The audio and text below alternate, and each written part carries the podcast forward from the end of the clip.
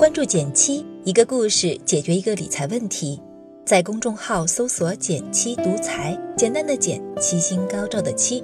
关注后回复“电台”是本电子书，请你免费看。前两天我在网上看到这样一个提问，有人问：如果现在手头有五百万本金，是否可以不工作了呢？他的思路是这样的：不考虑住房问题的话，五百万本金，保守一点。按每年百分之五至百分之十的收益，算下来每月都有超过两万的现金。这样以纯投资收益作为经济来源，就可以不再工作了。你觉得这个想法靠谱吗？如果现在手头有五百万现金，你会怎么花呢？欢迎点赞留言和我交流，我会看哦。我的想法是，这个思路从经济角度来看，短期可行性很高。但长期可行性很低。这里我们也不比特别有钱的人，平心而论，现在一年十到二十万的日常支出也足够让绝大多数人保持一个中等的生活水平了。这种状态可以称之为财务独立，依靠被动的投资收益，能完全维持自己一至两年的正常生活。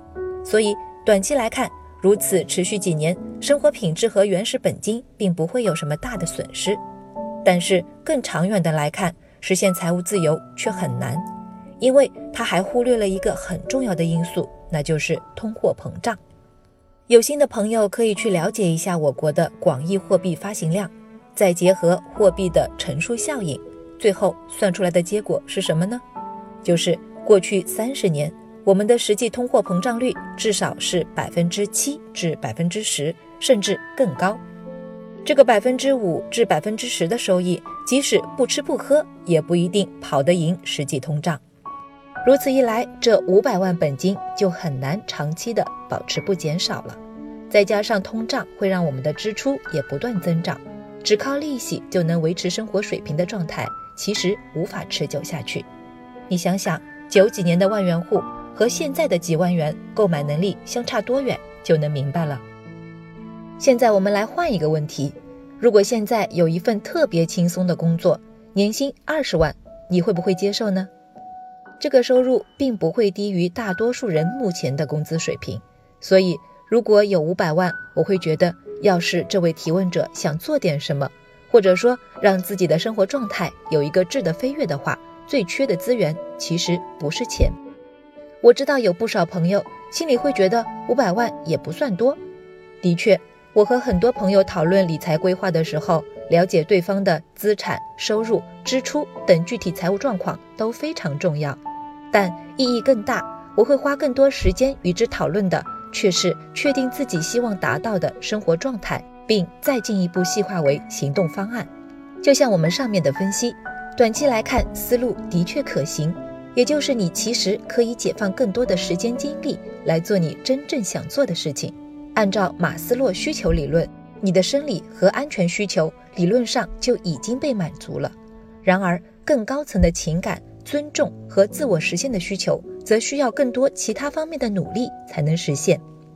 哪怕你所期望的生活仅仅和金钱有关，比如说是好车、豪宅、奢侈品，两百万的本金也是一个不错的第一桶金了。你都可以有更具体的下一步行动计划。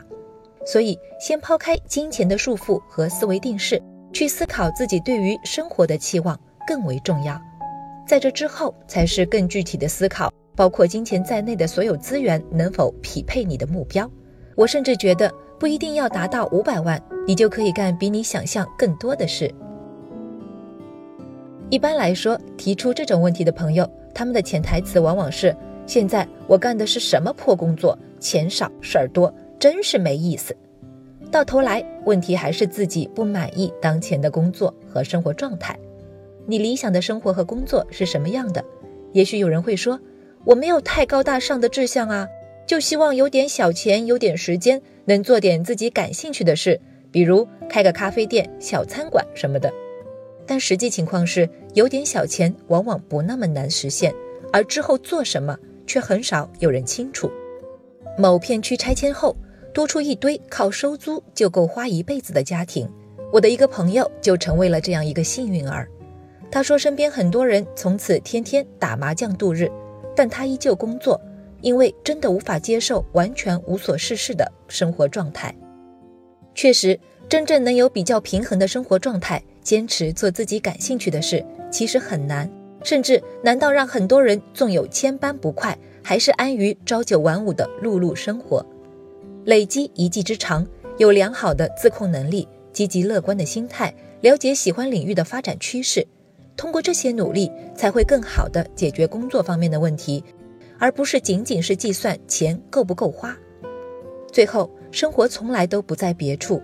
当你真的想清楚你所喜欢的生活的具体模样时，再去扒拉扒拉自己的钱够不够，时间够不够，有没有认识的朋友能帮助自己。没有自然而然就成就的好，但有顺其自然就做成的事。好了，今天就到这里啦。右上角订阅电台，我知道明天还会遇见你。微信搜索并关注“减七独裁，记得回复“电台”，你真的会变有钱哦。